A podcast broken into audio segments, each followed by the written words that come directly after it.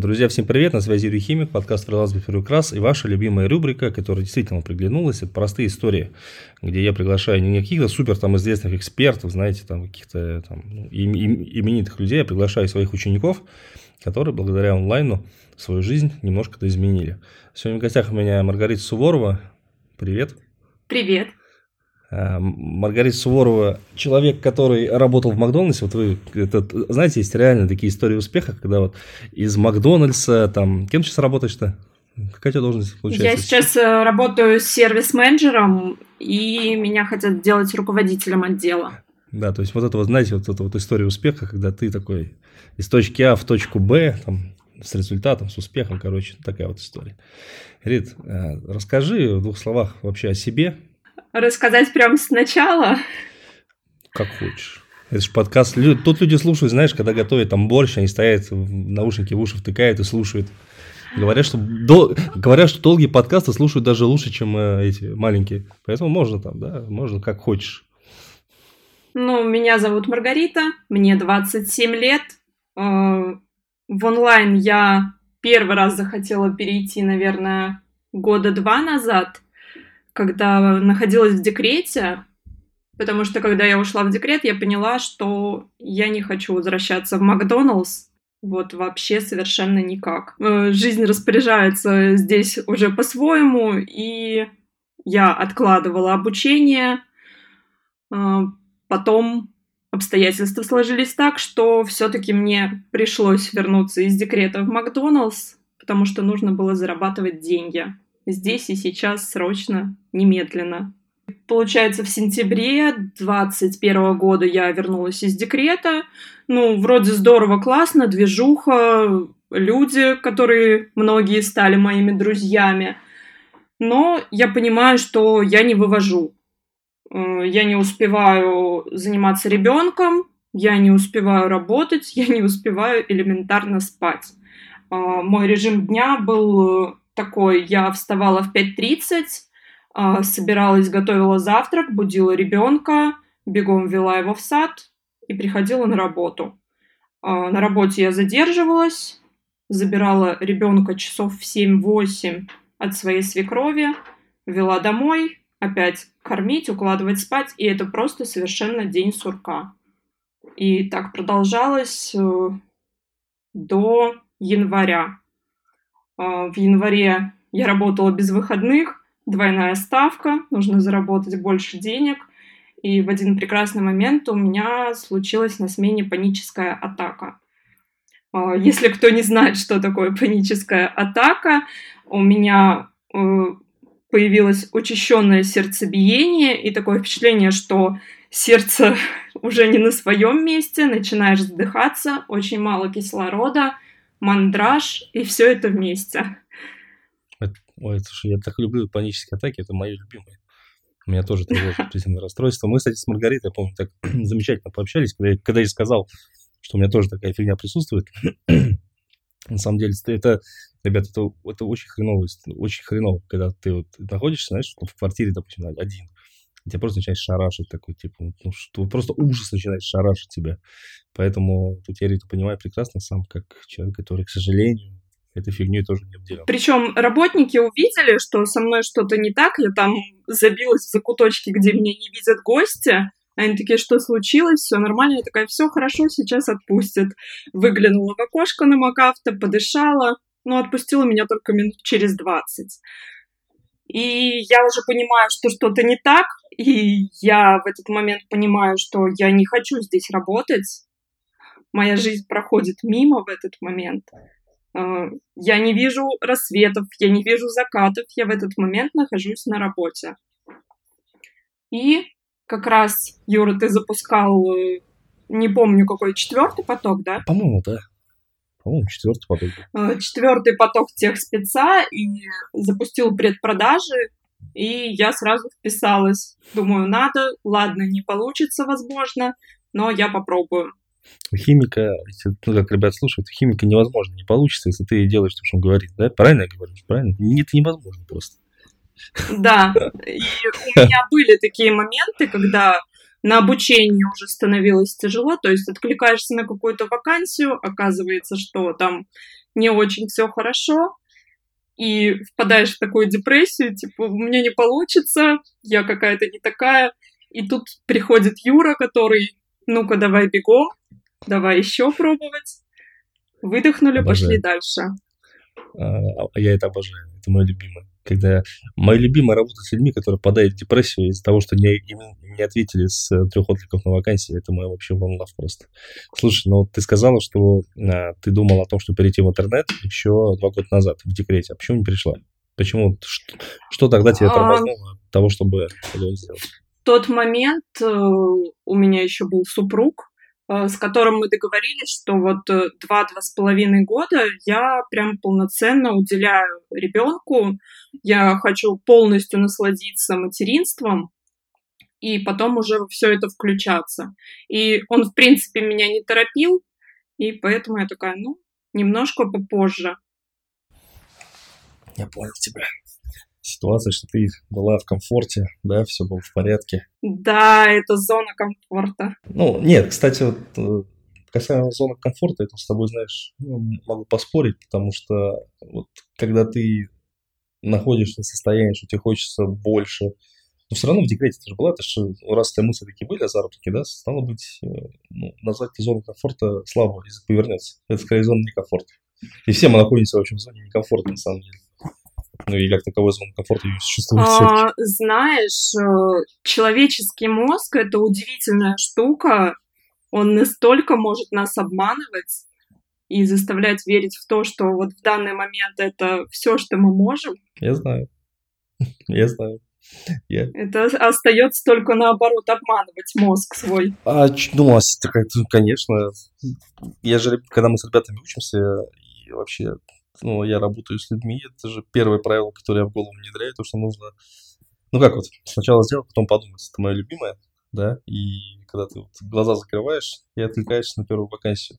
У, у многих есть страх вот этого отклика, что не получится, что не ответят, и они очень долго ходят там вокруг да около, и потом только начинают отвлекаться. Поэтому, да, действительно, я соглашусь, что мозг дело такое. Слушай, но мне все-таки интересно, знаешь, я думаю, ребятам будет тоже интересно. Расскажи по Макдональдс. Вот как это вообще все работает изнутри? Потому что мы все, конечно, um... ну, вкусные точки, неважно. Вот, вот мы же ходили, вот все, по, по, ну, по-любому, каждый, кто слушает подкаст, были в Маке, там вот эти свободные кассы, люди, которые ходят там. Как это вообще все происходит изнутри? Знаешь, ну, давай все-таки мы будем называть это Макдоналдс, потому что для меня это всегда будет Макдоналдс. А, если честно, ну, вот прям что-то плохое я не могу сказать. А, для меня Макдоналдс — это моя первая работа, во-первых. А во-вторых, э, я отработала там полноценно 8 лет. И честно могу сказать, это крутая работа для того, чтобы начать. Потому что очень сложно там бывает, очень нервно. И после такой работы не страшно ничего. Слушай, как... Вот на самом это деле это так. Прямо как в онлайн. Но вот путь, например, человек, который пришел в МАК, он какой? Ну вот, например, захотел человек пойти работать в МАК. Ну, вдруг кто-то слушает, вдруг кто-то там решил. Каков путь? Э, я, я пришла работать э, в Макдоналдс, когда я поступила в универ на заочку. Я такая думаю, подзаработаю денег, чтобы не висеть на шее у родителей. Но у Макдоналдс были на меня другие планы, я в 2014 году устроилась на должность работника в апреле, а в январе 2015 года меня уже сделали кандидатом в инструктора. И буквально через пару там месяцев я уже стала менеджером. И это уже совершенно другие деньги. Э, получается, я там выросла в доходе ну, в два-три раза. Это на тот момент для меня было прям очень здорово. Я даже думала, что вот, я добилась всего, чего можно в жизни. А что, а, а да. что тебе позволило так быстро вырасти, на твой взгляд? Вот в этой системе просто. Просто мне, мне интересно это с онлайном сопоставить. Вырасти, как мне мой директор сказала на тот момент, что когда она выходила на смену, именно где происходит вся движуха, э, меня всегда было слышно. И она всегда слышала, что я даю обратную связь другим сотрудникам и стараюсь сделать так, чтобы мы очень быстро, очень качественно обслужили э, наших гостей. То есть это не какая-то там индивидуальная любовь ко мне, директора. Директор действительно увидела во мне потенциал, что видела, как я веду себя на сменах. То есть меня повысили не за красивые глазки, а за мои результаты. Реально. Вот, вот. И вот, ребята, Рита сказала очень правильную мысль. Она сказала про результаты. Это то, о чем я говорю всегда и каждому на обучении. Да и сам тоже учу в этом. Как бы, да? То есть я даю людям результат. Мой результат – это люди зарабатывают деньги. То есть я решаю, по сути, одну проблему. Как зарабатывать больше денег. Ну, по-другому, скажем так, да, не ходя на работу. А, и вот такие компании, как Mac и э, проекты в интернете, они неизбежно будут замечать людей, которые дают результат. Мой рост в свое время был таким же. То есть я давал результат. То есть я знал, что я должен принести компании денег. Если я принесу компании денег, значит, меня повысит, скорее всего. Значит, я буду расти, значит, мне будут доверять больше. Если вы будете работать просто в найме, если вы будете просто сидеть сложа руки там, я думаю, что такие есть и в Макдональдсе тоже, которые там годами работают на одной должности и их там никуда не дергают. Есть такие люди или нет? Есть такие люди. Знаешь, в основном это люди, наверное, 40 плюс, которые просто спокойно работают на должности обычного работника. Ну вот. То есть 40 плюс. Почему, почему, почему после 40 лет люди перестают жить, я не понимаю. То есть ощущение, что 40 плюс это все как бы крест на всей жизни. Вот, есть такое ощущение, что карьера это не для них. Это вот, э, да, это же, это же про онлайн, то же самое. А, ну вот сейчас ты, допустим, работаешь в проекте, да, тебя хотят повысить. Почему тебя хотят повысить? Потому что видят, что я очень быстро влилась, что я выдвигаю какие-то свои предложения, как можно улучшить. Я ну, думаю, что из-за этого. Ну, ну вот, собственно, я об этом и говорю. Потому что, потому что Рита не сидит на попе ровно. И когда меня спрашивают, как мне повысить свой чек, как мне повысить результаты свои, хочется зарабатывать больше. Да, ребят, ну все у вас перед носом. Нужно давать просто результат в деньгах людям, и все у вас будет ок, и все у вас будет в порядке. Ну давай, ладно, давай мы вернемся все-таки вот в январь. Ты приняла решение уйти, да? Э, получается, с не работать там. Вот расскажи, про то, как тебя отговаривали уходить. Вот все вот эти вот мансы про стабильность, они были, не были, когда ты уходил?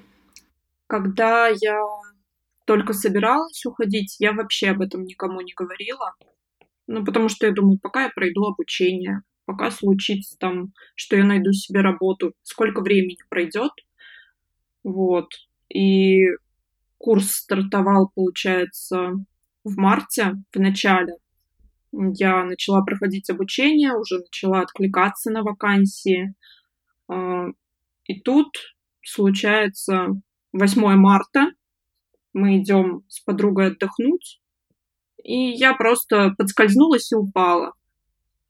И поняла, что все не очень хорошо, и на тот момент я ушла на больничный. Я думаю, это тоже своеобразный знак был, потому что я сидела на больничном несколько месяцев, у меня проблемы с поясницей. Вот. Мой организм мне говорил, что пора уходить, хватит гробить свое здоровье. Слушай, эти несколько месяцев они как-то как оплачивались? Или нет? Да, я была на полноценном больничном, и я получала, ну, yes. ту же зарплату. Ну, страшно это было? Когда ты, допустим, вот ты отвлекаешься на вакансии, тебе отвечают, нужно какие-то собеседования. Было страшно? Знаешь, страшно было первые несколько раз. Я, если честно, я до сих пор откликаюсь на вакансии, но если вижу, блин, классная вакансия, и уже, так сказать, по приколу хожу на собеседование. О, это наша любимая. У нас э, есть ребята некоторые, которые ну, дорастают до такого уровня, что ну, вот, ну, как бы уже чисто ради интереса ходит куда-то работать, да, действительно, это, это, это же как наркотик затягивает. Поначалу это страшно, а потом ты начинаешь просто жить на этом, как, на, как на наркоте, на этих собеседованиях, на всех вот этих вот суммах. Приходишь, тебе говорят, ты ему готов взять на работу, ну, ты такой, блин, я, пожалуй, не буду. Я пойду дальше, не хочу я работать. У вас. Тебе не было, кстати, такого, что когда ну, ты проходил собеседование, тебе говорили, что ты принят, а ты говорил, я вас не буду работать. Ты так ни разу не делал? А, было один раз, я откликалась на вакансию службы заботы, но условия были, мягко говоря, не очень. Я сказала, нет, ребят, извините, но с такими условиями работаете сами. И что тебе сказали? Ничего, да? Ничего, меня просто удалили из бесед, и все. Не, просто у меня была, была история у Иры. Она вот реально ходила по собеседованиям. Я, кстати, такая не одна. Были еще ребята. И они говорили, что мы с вами, я с вами не буду работать. Их просто, ну, к ним приходили HR, скажем так, в кавычках, да, и спрашивали, как, что, а может быть, вам побольше зарплаты, еще что-то такое. Не, серьезно, хотел про страхи поговорить, то есть для тех, кто приходит в онлайн. То есть понятно, что когда жопа, все эти страхи, они как-то нивелируются, хотя, опять же, ну, не всегда так получается. Вот какой у тебя был самый такой большой страх, когда ты начинала учиться, когда ты уже решила переходить в интернет? Самый большой страх, э, что не получится, а, что меня, даже не то, что я накосячу в, в чем-то, больше, что меня в принципе не возьмут уже на этапе собеседования. Был такой страх. А почему? Тебе должны были не взять? Ну, я думала на тот момент, что у меня недостаточно каких-то знаний. О, я как раз сегодня написал в телеге про это. То есть там э, тема такая про и хитрость. Ну, вот меня там, ну, некоторые, ну, как некоторые ребята, когда мы начинаем устраиваться на работу, ну, мы там немножко заливаем, бывает, да, ну, это как бы не секрет. Но заливаем хитро, то есть мы можем, э, скажем так, хитрануть тех моментах, если мы понимаем, что э, вещи есть, которые легко изучить. Ну, например, вот там сейчас э, выложил скриншот UTM-метки. Знаешь, что такое UTM-метки? Ну, примерно. знаешь? Я не полезла ну, короче, в это все. Ну, короче, по-русски говоря, UTM-метки – это штуки для разметки трафика. Ну, например, ты проводишь какой-то марафон, и чтобы понимать, с какого канала пришло больше людей, ты делаешь такие разметки. Может быть, ты видел, когда какие-то ссылки такие, там, UTM э, source, UTM media, и там прописано там, да. Telegram. Ну, вот это оно и есть. То есть люди потом просто, есть такая штука, называется Яндекс Метрика. И через эту Яндекс Метрику, и, и, кстати, в самом GetCourse есть тоже. И вот в этой Яндекс Метрике в э, GetCourse можно отследить просто, сколько людей пришло. Все, то есть, по сути, там нечего изучать вообще. То есть, э, может ли это считаться враньем? По-моему, нет. Это, по-моему, хитрость. Но вот твоя история, твоя штука про то, что знаний не хватает, она преследует, на самом деле, процентов 98 людей, которые хотят перебраться в онлайн. То есть, когда ты читаешь вакансии, ты думаешь, э, что требуются какие-то боги, просто боги. Хотя на самом деле, ну вот сейчас вот ты занимаешься работой, не требуются какие-то божественные познания, если честно говорить? А, божественных познаний не требуется. Я тебе еще больше скажу, что когда я пришла, ну, это не самый мой первый проект, э, в котором я прям осталась. Э, считают, что я прям очень много знаю, и я очень крутая. Хотя меня саму все время одолевают сомнения. Прикинь, да? Классно? То есть тебя, te, тебя одолевают сомнения, но тем не менее люди, с которыми ты работаешь, считают тебя настолько умной, что вообще хотят тебя повысить до начальника. Это как-то интересно. И вот э, чем же ты берешь? Вот э, что ж ты такого знаешь, э, что они считают, что ты знаешь прям дофига? Ну, прям вот интересно. Вот какие вот вещи в людях вызывают это вот ощущение такое ступорное чуть-чуть? Когда нужно что-то сделать, что-то организовать, я стараюсь моментально накидать какие-то варианты, как мы можем это реализовать. И то есть вот эта вот вещь, она позволяет э, людям сделать вывод, что ты гений просто работы в онлайн. И все. Ну, возможно, да. То есть, ребят, сейчас вот смотрите, вот те, кто слушает меня, да, и вы работаете в офисе, вы слышите важную мысль, то, что то, что вы сейчас делаете в офисе прямо сейчас, возможно, слушая этот подкаст, это вот сложнее десятки раз, чем то, что вот сейчас мы говорим с Представьте, да? То есть, э, сколько ты зарабатываешь там в этом проекте сейчас? Именно в этом проекте где-то 30-35. А у тебя их несколько, да, проектов? Да, у меня два сейчас проекта. Ну вот. То есть 30-35 э, тысяч. А работаешь ты по времени сколько получается в этом проекте? А, смо... а по времени? Ну да.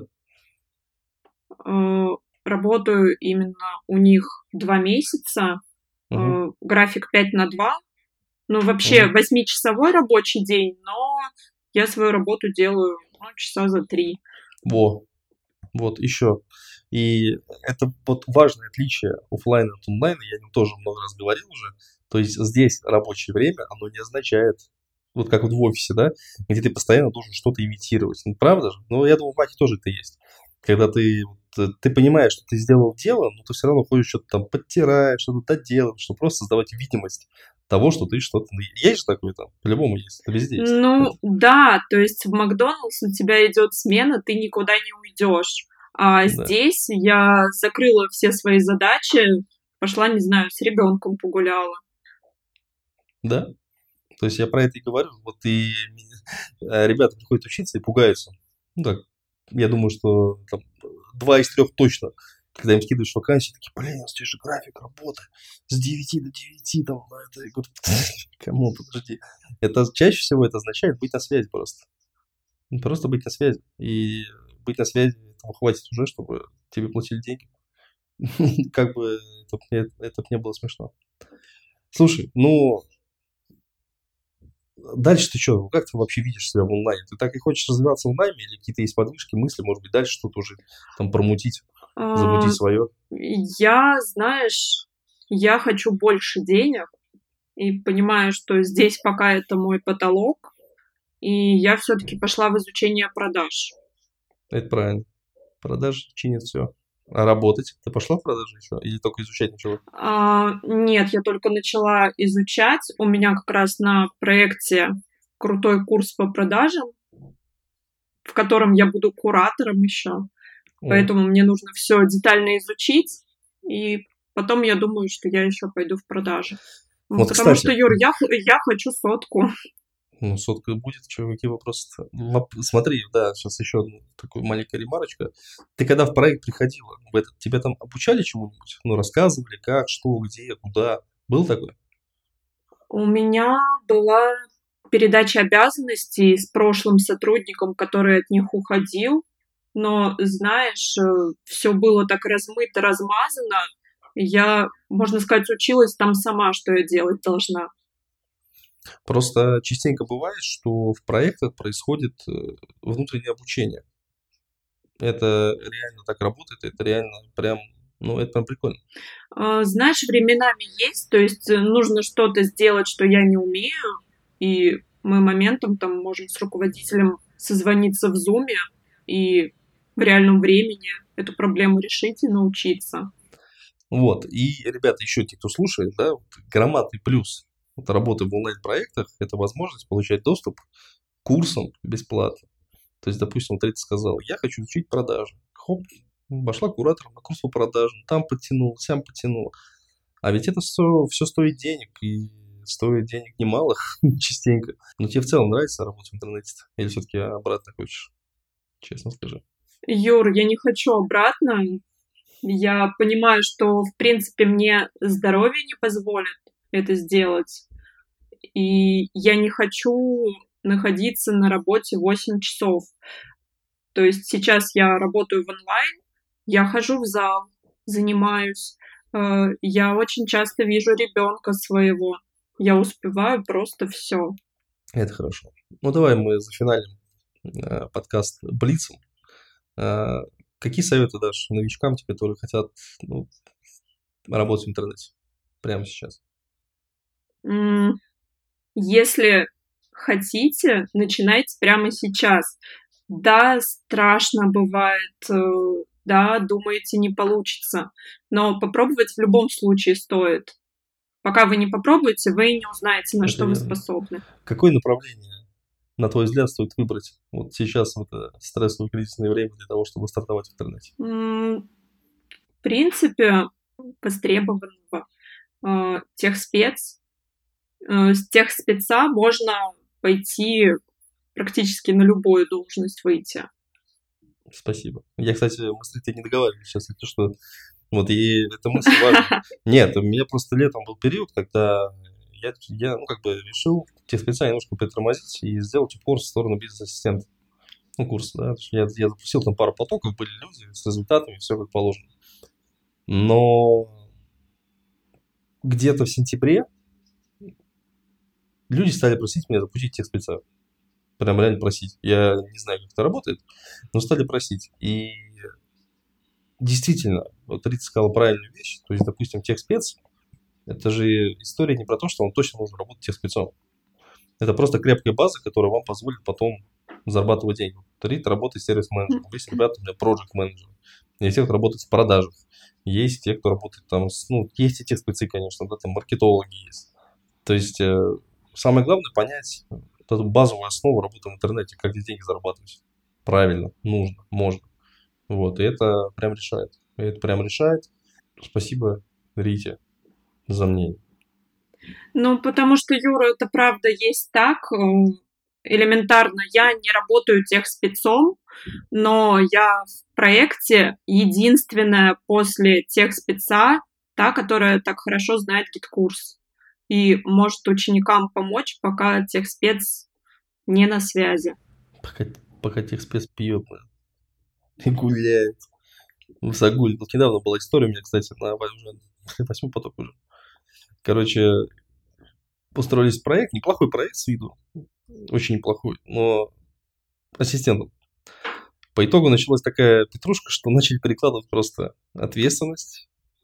И так получалось, что ассистент делает больше, чем техспец рабочий. На мой вопрос, что там делает техспец, никто мне ответ не дал. Понятное дело, но ощущение, что люди там просто тянут деньги из э, предпринимателей.